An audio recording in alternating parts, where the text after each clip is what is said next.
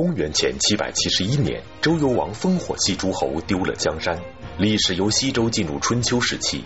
然而，最先在春秋争霸中崭露头角的，却是毫不起眼的郑国。敬请关注《国史通鉴之如此天子》。在中国历史上，我们习惯把夏商周称为上古三代，而周朝的历史其实又有着西周和东周的区分。西周与东周虽然名义上同为周天子统治，但在政治统治和社会形态上有着根本的区别。而从西周到东周，却是出于一次历史的意外。这两段历史的分界线，由一位爱江山更爱美人的周幽王和一位绝世美人来划定。他的爱为自己带来了杀身之祸，也成为了历史的转折点。百家讲坛邀请江西师范大学方志远教授为您讲述系列节目《国史通鉴》，今天播出《春秋战国篇》第一集：如此天子。在中国历史上，周幽王。也是一个划时代的人。他干了一件什么事啊？这件事严格说起来，并不是干得太糟糕。他在位的时候立了皇后，这个皇后是来自于申国的，所以叫申后。而且这个皇后生了一个儿子，这个儿子叫宜臼，而且立了太子，但是。我们要说一句不好听的话，他也爱美，爱美之心人皆有之。所以一天他到后宫去，突然发现一个特别漂亮的女孩子，一看就惊为天人，说世上哪里有这么美好的女孩子吧？一定是天上来的。这个女孩子叫鲍氏，是现在的陕西省汉中一带一个诸侯国叫保国，他进贡来的一个小女孩。从此以后，周幽王就喜欢这个鲍氏了，喜欢的不得了。一看鲍氏之后，把这个身后就看作糟糠了，怎么看怎么不顺眼。这个女孩子怎么看怎么顺眼，就为天人。后来这个小姑娘生了一个小孩，叫做伯服，爱屋及乌。既然喜欢他的母亲，又把爱放到这个小孩身上，结果有一天。他就下决心了，既然是喜欢鲍氏，就要给他名分；既然喜欢伯服，也要给他名分。因此，他做出了一个断然的举动，把身后废掉，把这个已经立了的太子废掉，重新立后保氏，重新立太子伯服。你看看，做了这么一件事情。但是我刚才又说了，在所有的干坏事的君主里头，他这件事。严格算起来，不算什么。但问题是，这个保氏啊，可能性格比较内向，不太善于笑。怎么哄他，他也不愿意笑。结果有人出主意了，出什么主意啊？说我们的骊山那一带啊，鄗京的东边是骊山，说骊山这一带，我们设立了很多烽火台，如果有游牧民族、狩猎民族乃至农业民族心怀不轨，要打鄗京的话，那么我们把骊山的烽火台点起火来，白天熏烟，晚上点火，那附近的诸侯就会来救。如果我们把火点起来，诸侯们到这个镐京城下了，那是不是这个王后、这个鲍氏会笑一笑呢？这本来是一个馊主意。怎么能够这样干呢？结果幽王呃，这个周幽王一听，那非常高兴，可以啊，试一试。结果把烽火台的火一放，远近的诸侯一看，镐京出现了危机，这就是军事警报，立即带部队来镐京进行增援。但是，一路上并没有看到什么战争的迹象，大家纳闷之下，来到了镐京城下。这个时候，周幽王。和鲍氏正站在城头上，这个鲍氏看到一队一队的车马，一队队人马，人欢马叫，那怎么回事？他也搞不清楚怎么回事，微微的笑了一下。周幽王特别的高兴，终于看到了这个美人的一笑。中国历史上有的时候老把亡国的事情、王臣的事情赖在人家漂亮女孩子身上，还有一句成语。叫做千金一笑，那就是指这个事。那么还有说法说，漂亮女孩子一笑，一笑倾人城，二笑倾人国。什么叫做倾？她笑一下，把你这个城都要笑倒；笑一下，把你这个国要颠覆。哎，这样说的。这样一来，这就干了一个大的坏事啊！大家非常愤怒。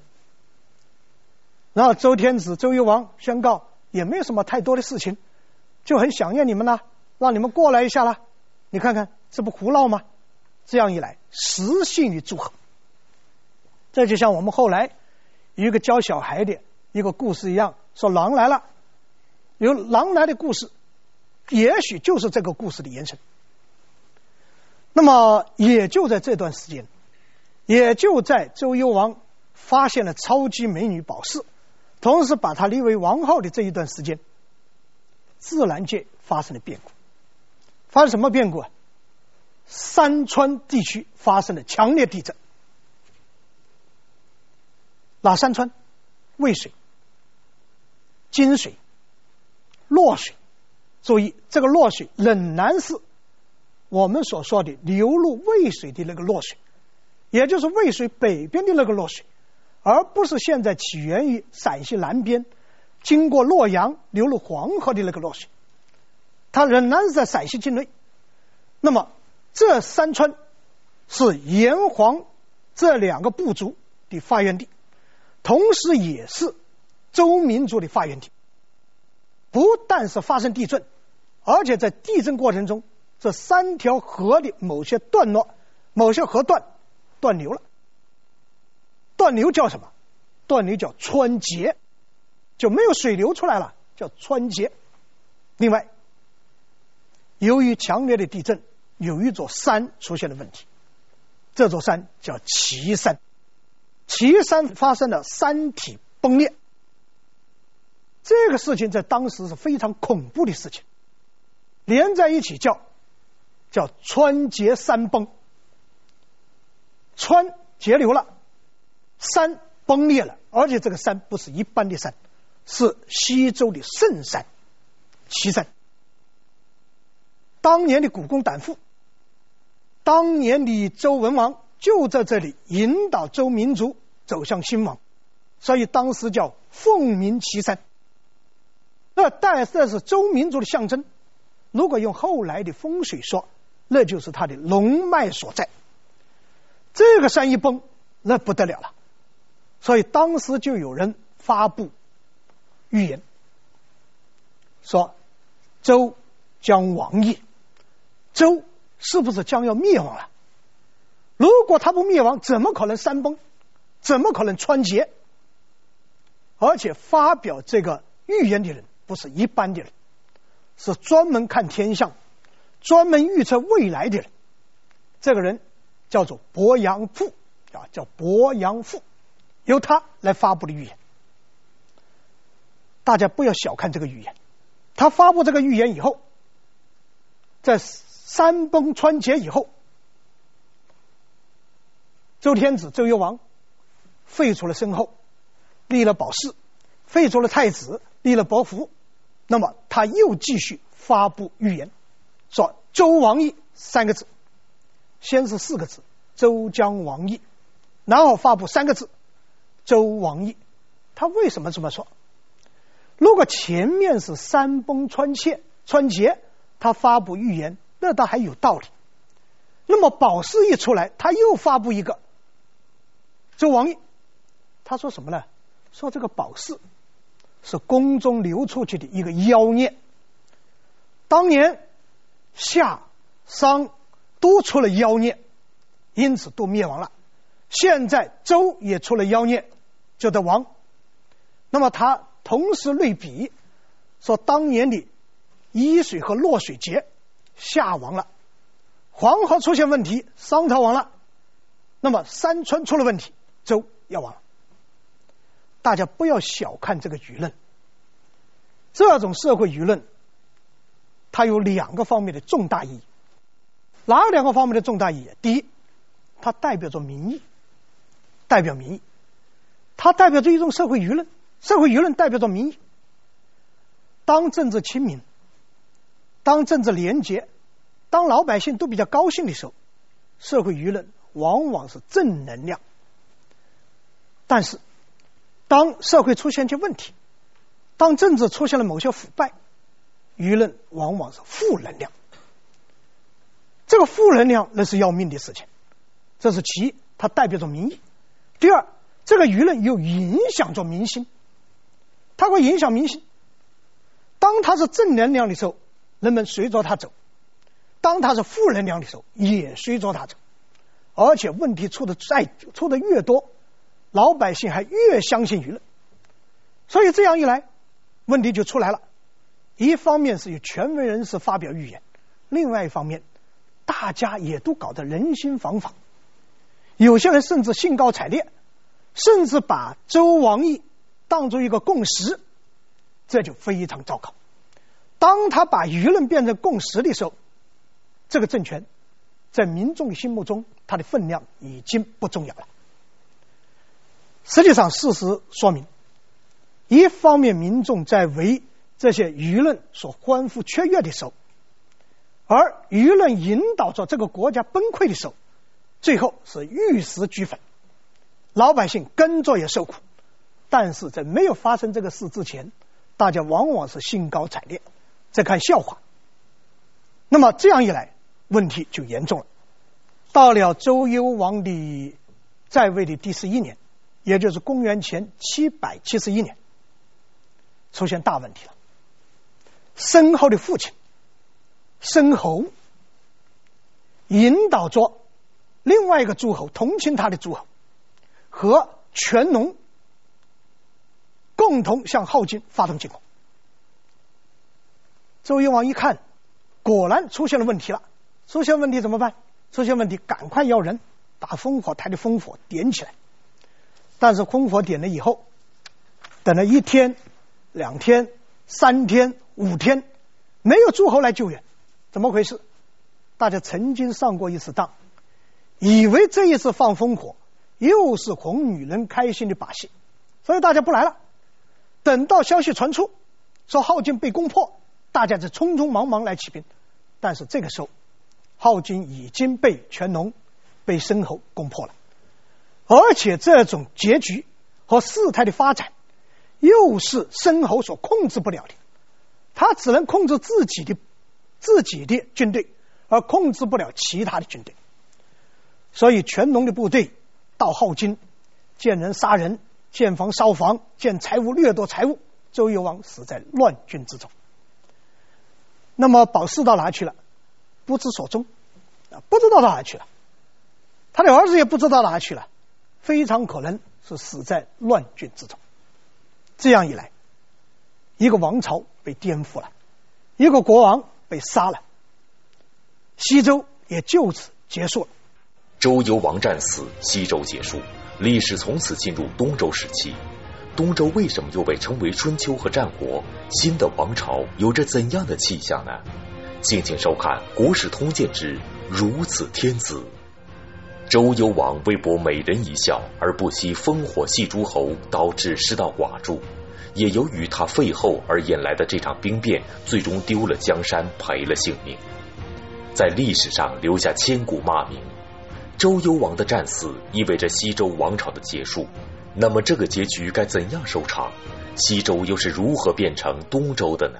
这里我想跟大家讨论一个问题，讨论一个什么问题啊？由于时代相隔这么久远，也离我们现在两千八百年前后，那个时候的人们的看法和我们现在不太一样。用我们现在的立场上，这个申侯是应该对西周的灭亡。承担责任的，你怎么能够因为你女儿被废，就勾引其他的民族，一起把一个王朝给颠覆了？但是那个时候的人们不是这样想的，人们反而同情他，立场是站在他那边的，觉得你周幽王废申侯就是不对的，而且废了以后还准备派兵来打申国，你就更不对了。那么在这种情况下，申侯奋起反抗，那是道义的。所以，这么一个申侯，虽然杀死了一个国王，虽然颠覆了一个王朝，虽然摧毁了一个城市，但是大家还同情他，并且在他的建议之下，把周幽王的儿子共同护送到鎢京东边的那个洛邑，从此周就发生了东迁。这个太子在东边重新建立政权，那就是后来的周平王。那么这个事件在历史上叫做平王东迁。那么我们也把周平王东迁以后，由于有人写了一部书，这部书名字叫做《春秋》。由于在这一个时期进入了一个动荡的时代，所以我们把这个时代既把它叫做东周。也把它叫做春秋，所以中国历史就开始进入到东周列国，或者说进入到春秋时代了。那么下面一个阶段还有战国时代，那个战争就更加惨烈。所以我有的时候说，春秋时期的战争和战国时期的战争它有点不一样。春秋时期的战争它有一点带有讨伐性，为正义而战，而战国时期的战争。它是灭绝性，动不动杀人数万、数十万，那属于兼并性的战争，所以它的战争更加惨烈。所以我们从这里可以看出，古人他的价值观和我们现在大概不一样，他更强调的是谁正义，谁不正义，谁是对的，谁是非的，他没有我们现在这么大局观，没有我们这个大局观。如果我们现在的立场，它一定是错的。同时，那个时候另外一种观念和我们现在和后来也不一样。哪一种观念？华夷观和后来也不一样。就说这个全农，我们现在看是少数民族，但是它并不是活动在西部边境、北部边境的少数民族。那个时候，中国的大地，中国的黄河流域。农业民族、游牧民族、狩猎民族，它是并存的，并不是所有的土地都开发出来种田。有些地方它是很大的牧场，它是游牧民族活动的地方。游牧民族和农业民族它是犬牙交错的，它是活动在一起的。我们大家想一想看，如果这个全农是来自于很西北的地方。来自于西方的地方，北边的地方，那骊山发烽火，那不是来不及吗？那个烽火台应该在西边，而不是在东边嘛。所以这些少数民族和华夏民族，它是犬牙交错的。那个时候还没有形成，后来像秦汉大一统以后的那种华夷观。那么虽然他们摧毁了一个城市，虽然他们杀了一个国王，但是当时的人们看起来，战争就是这样的残酷。有哪一场战争不死人呢？当年的商汤伐桀、武王伐纣，不也是死人吗？以后我们将讲到战国的时候，那才真是杀人如麻、血流成河，那个战争才更厉害。所以我们谈到这一段的时候，我想跟大家说刚才这些说明。那个周平王东迁以后怎么办？从此以后，周的都城。他就不再在鎢京了，而是在洛邑，这变成东周的一个国都。但是从态势上看，这个东周和原来的西周是不可同日而语。我们看看当年周武王伐纣，虎贲三千，带甲四万。而在孟津、河津这一带地方来会合的，来表示拥护的诸侯，多达几百个，浩浩荡荡的队伍，杀奔朝歌。那么现在，周平王东迁，凄凄惨惨，在一些诸侯的保护下，非常落难，来到了东周。我们再看看当年的周武王，在攻灭了商纣王以后，回到镐京，以镐京作为统治中心。同时部署建立陈州，以陈州控制诸侯，以镐京作为根本，何等的强盛。那么现在这个东周，环顾四周都是诸侯，落于弹丸之地，要人缺人，要粮缺粮，实际上是处于一种非常悲惨的待遇，日子真不好过。这样一来，周天子的权威就更加进一步的衰落。所以后来司马迁在《史记》里头写到平王东迁以后，用了一句话来表述周天子的尴尬的处境。那么他怎么说的呢？他说：“周室衰微，诸侯强并弱，齐楚秦晋始大，政由方伯。那个政由谁出？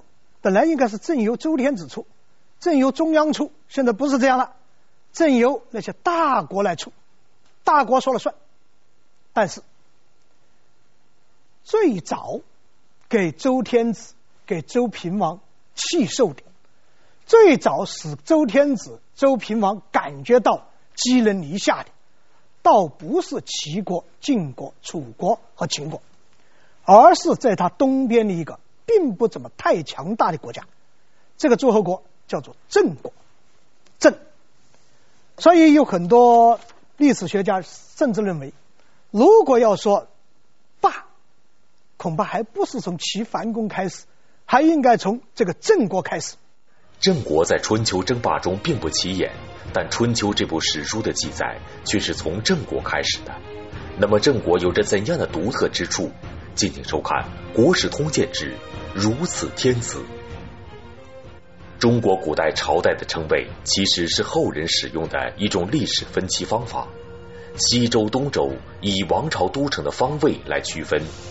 西周的都城镐京即今天的陕西西安，东周的都城洛邑即今天的河南洛阳。一西一东产生西周、东周，而东周的使用又往往仅相对于西周。我们更习惯于把东周分为春秋与战国两段。春秋的名称源于鲁国的史书《春秋》，经过孔子的增删而成为儒家经典的五经之一。春秋虽然是鲁国的史书，但是它的开篇却记载了郑国的故事。那么，这个郑国有什么特别之处？它开启了怎样的春秋时代呢？那么，我们说到的这个郑国，实际上它出现很晚。它是什么时候出现的？是周幽王的父亲周宣王的时候出现的。周宣王有一个弟弟，名字叫做姬友。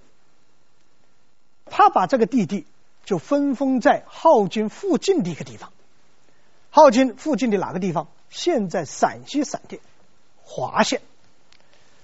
我记得我上一次谈分封的时候，曾经跟大家说过，西周的分封制有一个原则，什么原则呢？周天子能够直接控制的地区，中州地区、陈州地区，他是不分封诸侯的，所以诸侯都在外围。但是，随着周天子的权威越来越衰微，随着需要分封的儿子们越来越多，弟弟们越来越多，所以在京畿附近，在镐京附近，在洛邑附近。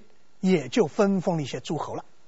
那么周宣王就把自己这个弟弟分封在距离镐京近在咫尺的地方，华县。这个诸侯国叫郑。所以我们现在一说到郑，马上脑子就想到河南，想到郑州一带。但是郑最早是封在华县。那么这个姬友，后来由于郑国的地位提高了。由伯爵提升到公啊，自称公，所以这位姬友，人们就把他叫做郑公。后来他死了以后，给他一个号，叫做郑桓公。呃，这个郑桓公是具有政治头脑的一个人物。他虽然被封在华县，但是看到宣王在位的时候，特别是幽王在位的时候，这个国家已经开始在动荡了。因此，他要为自己、为自己的子孙后代来着想。万一这个西周出现问题，万一这个政治出现崩盘，该怎么办？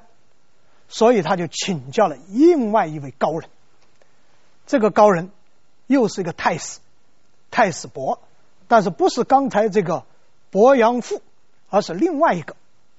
他就问他，他现在国家这么动乱，我封在这个镇，你看看有什么办法来保住自己的后代？这个太史伯实际上也看到政局的动荡，就告诉他，说我给你出个主意，出个什么主意啊？在洛邑的东边有两个小国，这两个小国，一个叫做过，一个叫做快，这两个国的国君都是见利忘义之徒，老百姓对他们非常不满意。那么您现在的身份比较好，在周宣王、周幽王的时候，这个郑桓公，也就是季友。被请到朝廷里面做司徒，来管理天下的户口，是天子身边的近臣。他说：“你现在威望极高，地位也很重要，你可以放一个话出去，说想在洛邑的东边找个地方来居住。这两个国家的国君一听到这个消息，一定拍你的马屁，拍你的马屁，一定会把一些城献给你。”你可以搬到那边去，那么这两个国家的人民对这个诸侯又十分的不满，那么你去了以后，这两个小国还不就是你的了吗？那郑桓公一听很高兴啊，向周幽王打报告，说这个地方啊太逼近镐京，离镐京太近，我想搬搬家，搬到洛邑东边去，这本来就是一个不好的主张了。周幽王如果明智的话，会想到这个人是不是在自外于自己，是不是对朝廷不放心？但是也许周幽王正盯着那块地方，经济的地方，你走了以后，那块地方不是我的吗？于是答应了这个季友，也就是郑桓公。这样一来，郑国就有了另外一块地盘，就迁到了现在的郑州附近。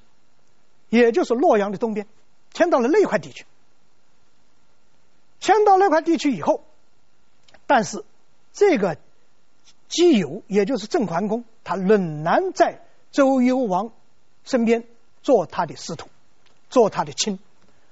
因此，在申侯在全农攻打镐京的过程中，他拼命的保护周幽王，最后战死。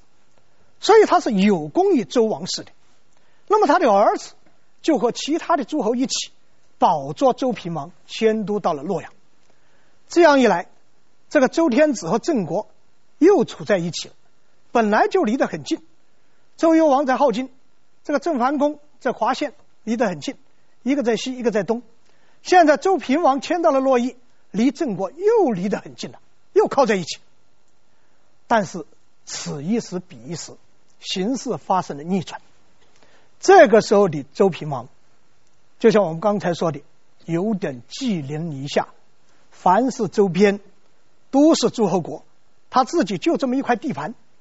而郑国由于郑桓公的这种威望，由于他儿子和其他的诸侯一起把周王周平王迁到了洛阳，所以他在诸侯里头有崇高的威望。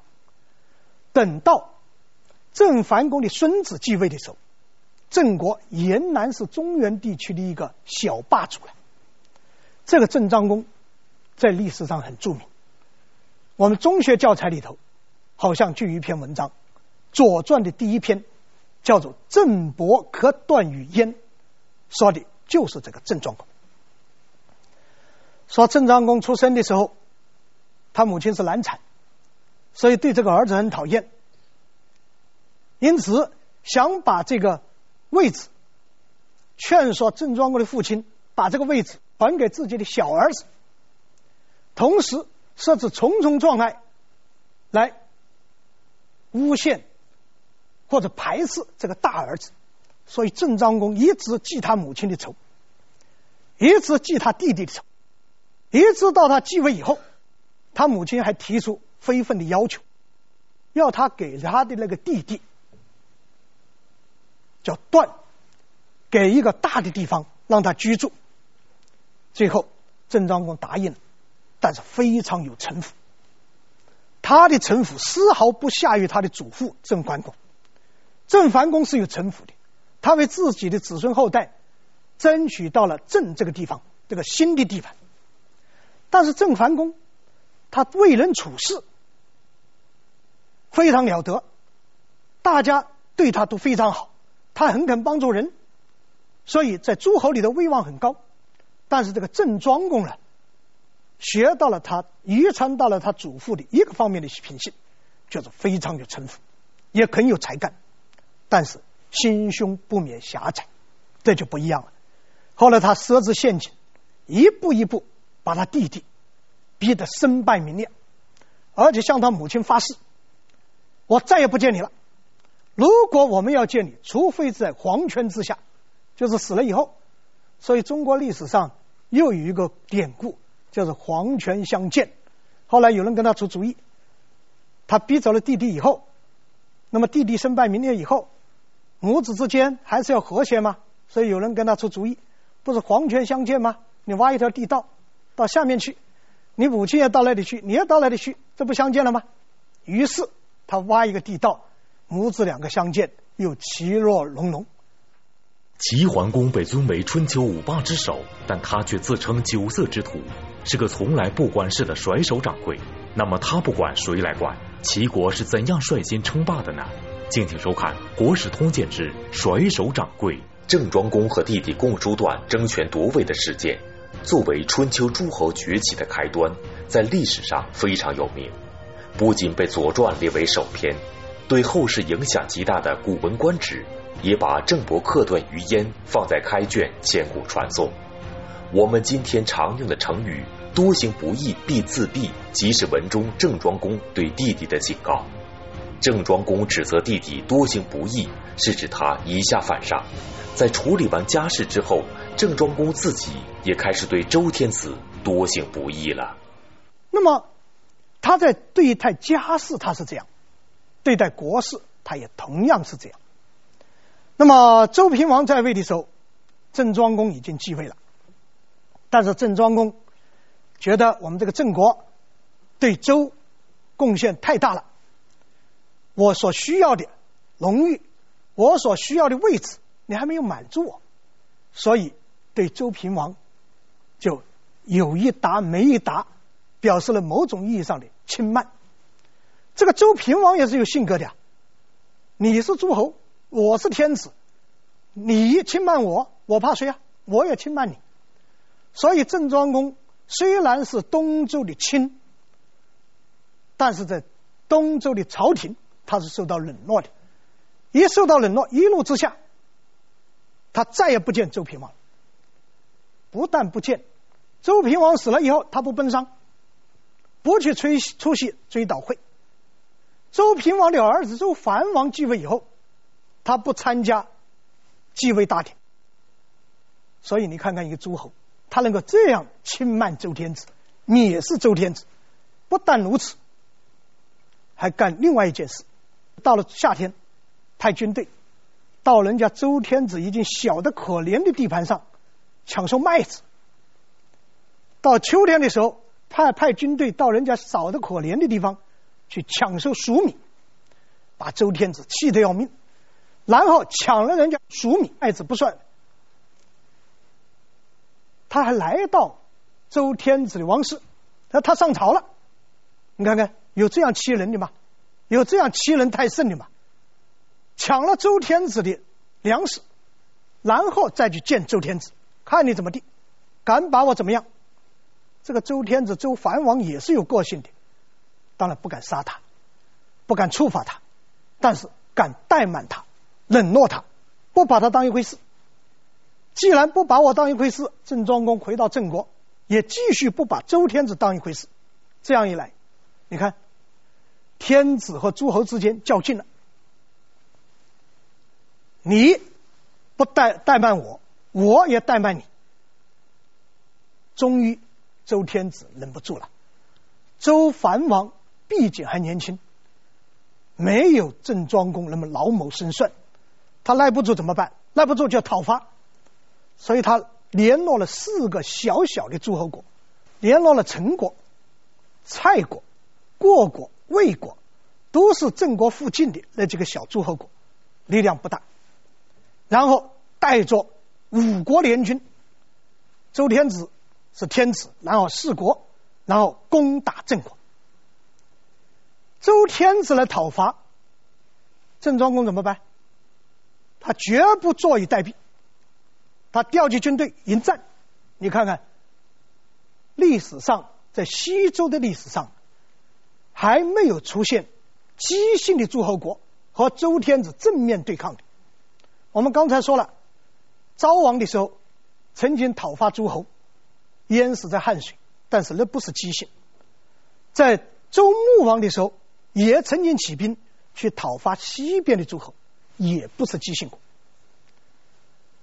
即使是姬姓国，也没有哪个跟他对抗的。但是郑庄公作为一个姬姓的诸侯国，公开和宗主国，也就是周天子，兵戎相见。结果周桓王带着那伙乌合之众，又打不赢。一战之下，郑国的军队一个冲锋，四个小国率先逃跑，谁也得罪不起郑庄公。周桓王一看大势已去，逃跑，调转车头逃跑。郑庄公的部队追，这里头将领里头出了一个莽汉，这个莽汉叫祝丹。祝丹呢，一看周桓王逃跑，他就赶着他的车就去追，而且这人是一个神箭手。春秋时期有一些神箭手，以后我们谈到楚国也有神箭手，这个郑国有一个神箭手。